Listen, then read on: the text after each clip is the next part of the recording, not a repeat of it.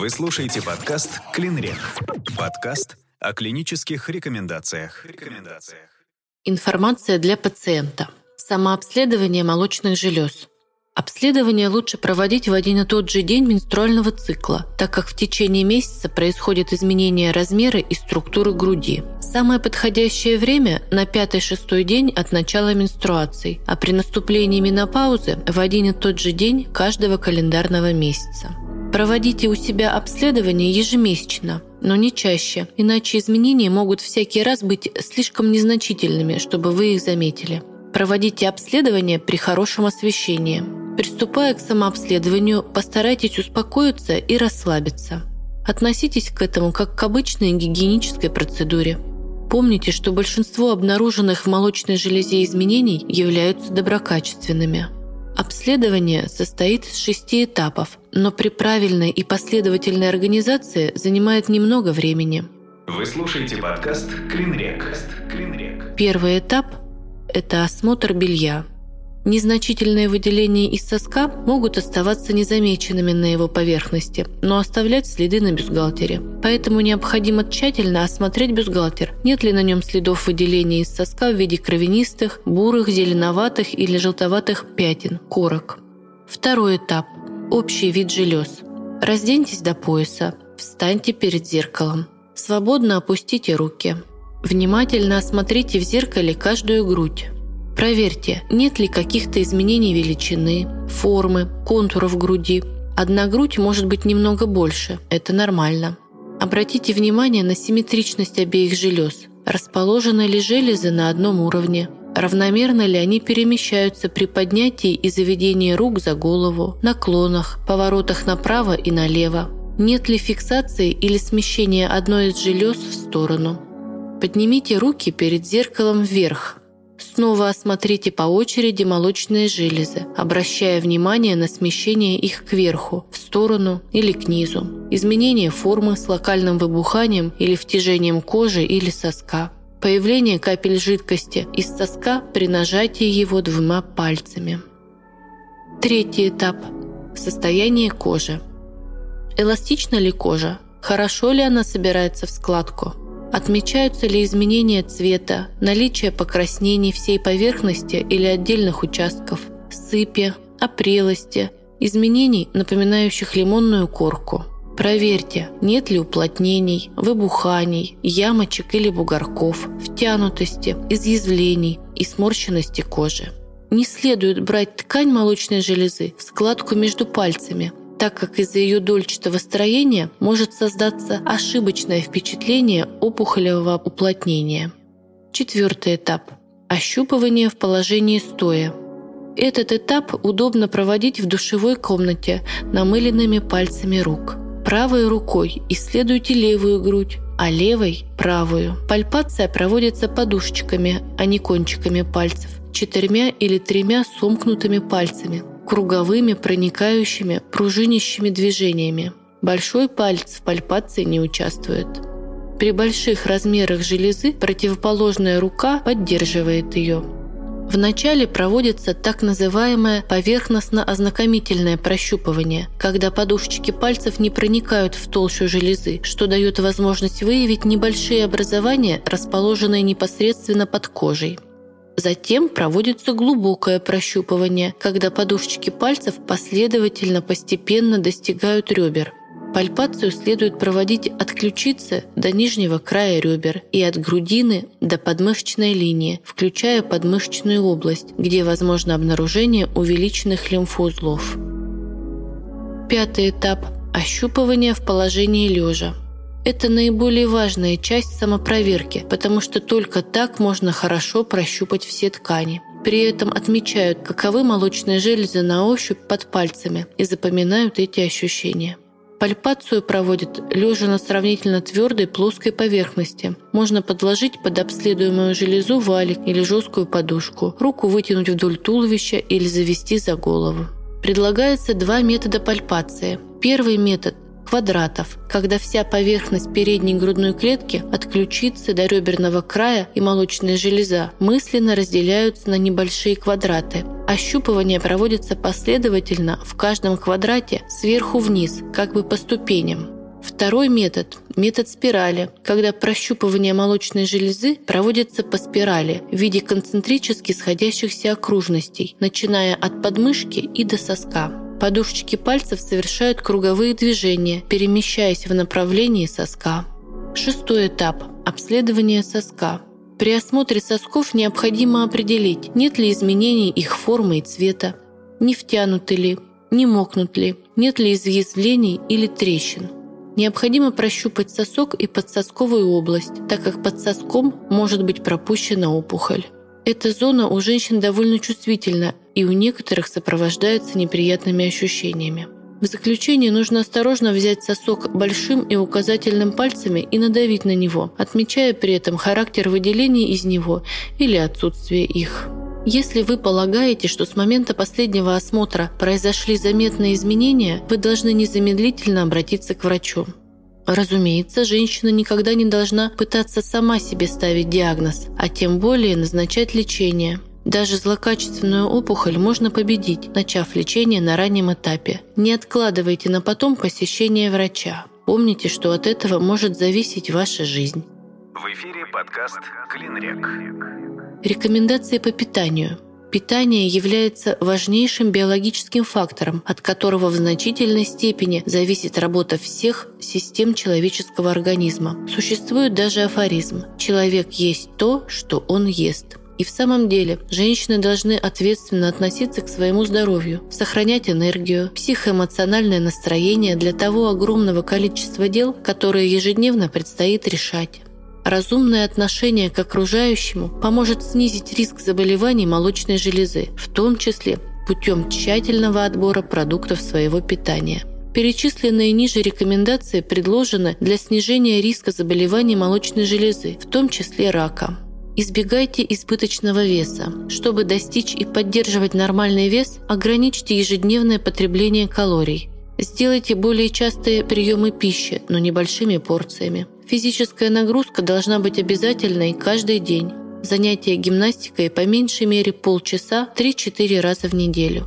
Сократите общее потребление жира до 30% от общего количества калорий. Ограничьте потребление насыщенного жира, уменьшая порции мяса, яиц, сыра и других животных продуктов. Включите не менее пяти порций разнообразных свежих фруктов и зеленых и желтых овощей в свой ежедневный рацион. Потребляйте больше продуктов с высоким содержанием клетчатки, таких как продукты из цельного зерна, бобовые, фрукты и овощи. Если вы употребляете алкогольные напитки, ограничьте их прием до 150 грамм вина или 350 грамм пива или не более 45 грамм крепких напитков в день. Сведите до минимума потребление копченых и соленых продуктов и пищи, обработанной нитритами. Принципы, которых следует придерживаться для достижения цели сохранения здоровья самым простым способом, не сложны. Коротко их можно изложить следующим образом. Вводите новые изменения в диету, постепенно уменьшая порции. Употребляйте больше фруктов и овощей. Пробуйте готовить по новым рецептам. Узнавайте состав продуктов, которые вы едите. Подсчитывайте количество. Следите за тем, что вы едите. Потребляйте достаточное количество клетчатки овощей и фруктов. Находите замену жирным продуктам. Основное правило для обеспечения продолжительных изменений в диете состоит в том, чтобы ничего не усложнять и производить изменения постепенно. Этот процесс привыкания к системе питания можно сравнить с тем, как вы постепенно все меньше добавляете соли в свою пищу или меньше сахара в кофе. Безусловно, сначала вы замечаете разницу, и, вероятно, вам это не нравится. Но в конце концов вы станете считать этот новый вкус нормальным. В самом деле, вам будет недоставать старомодного вкуса жирной пищи, когда вы начнете постепенно исключать ее из своего рациона. Но это желание не продлится долго и будет компенсировано тем, что вы станете стройнее и здоровее.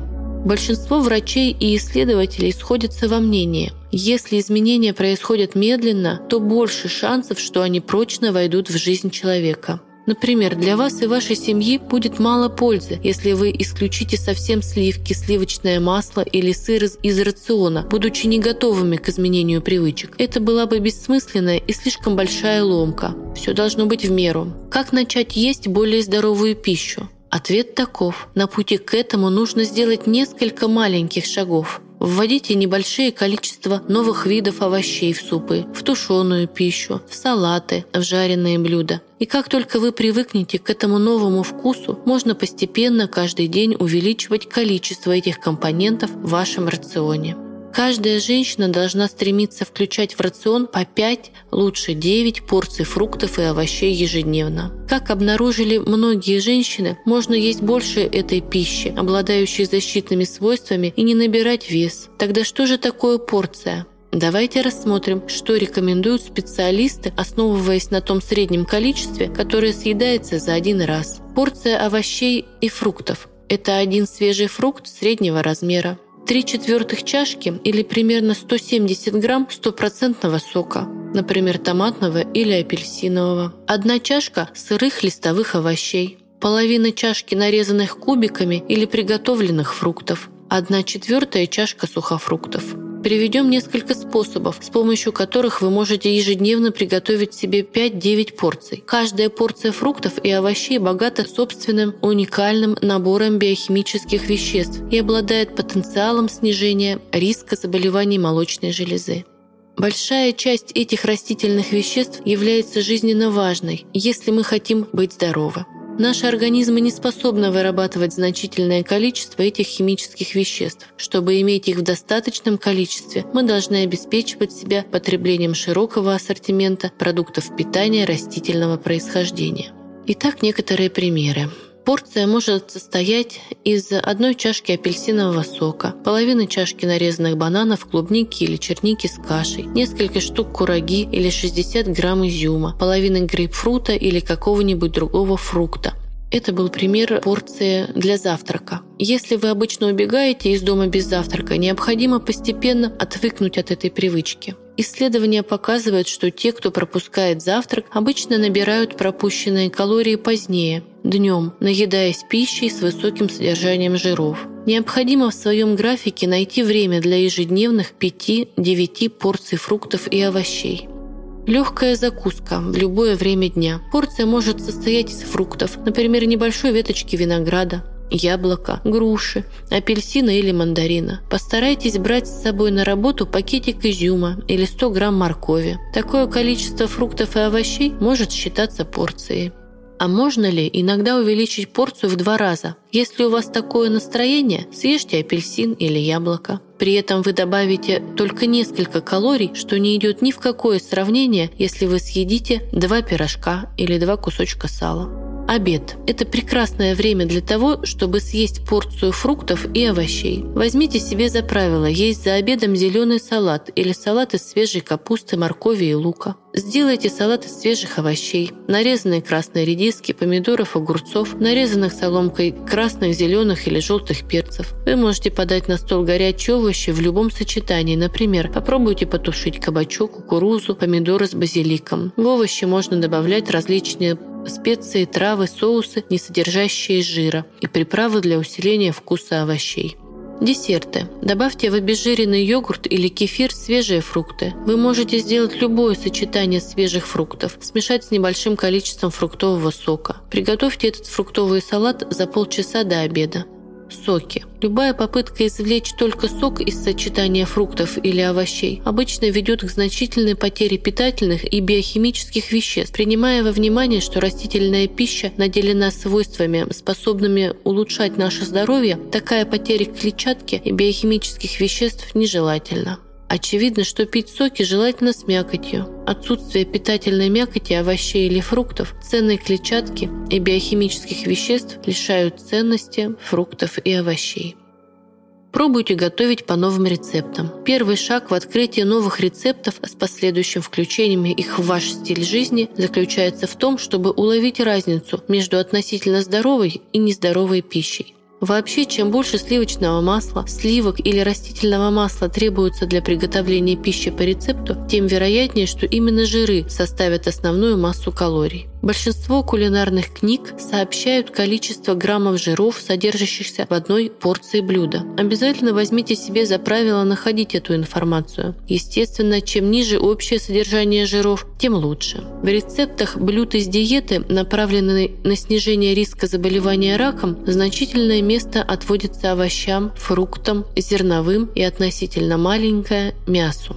Нет необходимости жертвовать удовольствием ради хорошего здоровья. Еда – одна из настоящих радостей жизни. Никому не хочется чувствовать себя обделенным или есть пищу, напоминающую по вкусу картон. В большинстве рецептов, основу которых составляют овощи, можно легко поменять компоненты, если, например, вы не любите какой-то вид растительной пищи. Потребляйте нужное количество клетчатки. Клетчатка – это нечто большее, чем овощи, проходящие непереваренными через кишечник. Это активная масса, выводящая активный эстроген и другие опасные вещества из нашего организма. Потребление витаминов и минеральных солей может не дать желательный эффект, если вы не едите больше 35 грамм клетчатки в день. Вы слушаете подкаст «Клинрек». Подкаст о клинических рекомендациях. Что означает ежедневное потребление такого количества клетчатки? Чтобы ответить на этот вопрос, необходимо определить, какие продукты содержат клетчатку. Несколько примеров пищевых продуктов с большим содержанием клетчатки. Изюм, шпинатная паста, картофель, лапша, флотский бобовый суп, чечевичный суп, печеный картофель в кожуре, кукуруза вареная, сушеный инжир, яблоко с кожурой или груша, апельсин, воздушная кукуруза, фасоль. Если вы увеличите потребление фруктов и овощей и зерновых, потребление клетчатки тоже увеличится. Например, 5-9 ежедневных порций любых фруктов и овощей добавят к вашему рациону несколько граммов клетчатки. Фактически любое включение хлеба с отрубями или бобов в ежедневный рацион легко повысит ежедневное потребление клетчатки до необходимого уровня. Но нужно быть осторожным. Особенно важно включать в рацион клетчатку постепенно – Нередко избыток ее сочетается с газообразованием в желудке, что приводит к вздутию живота или расстройству желудка.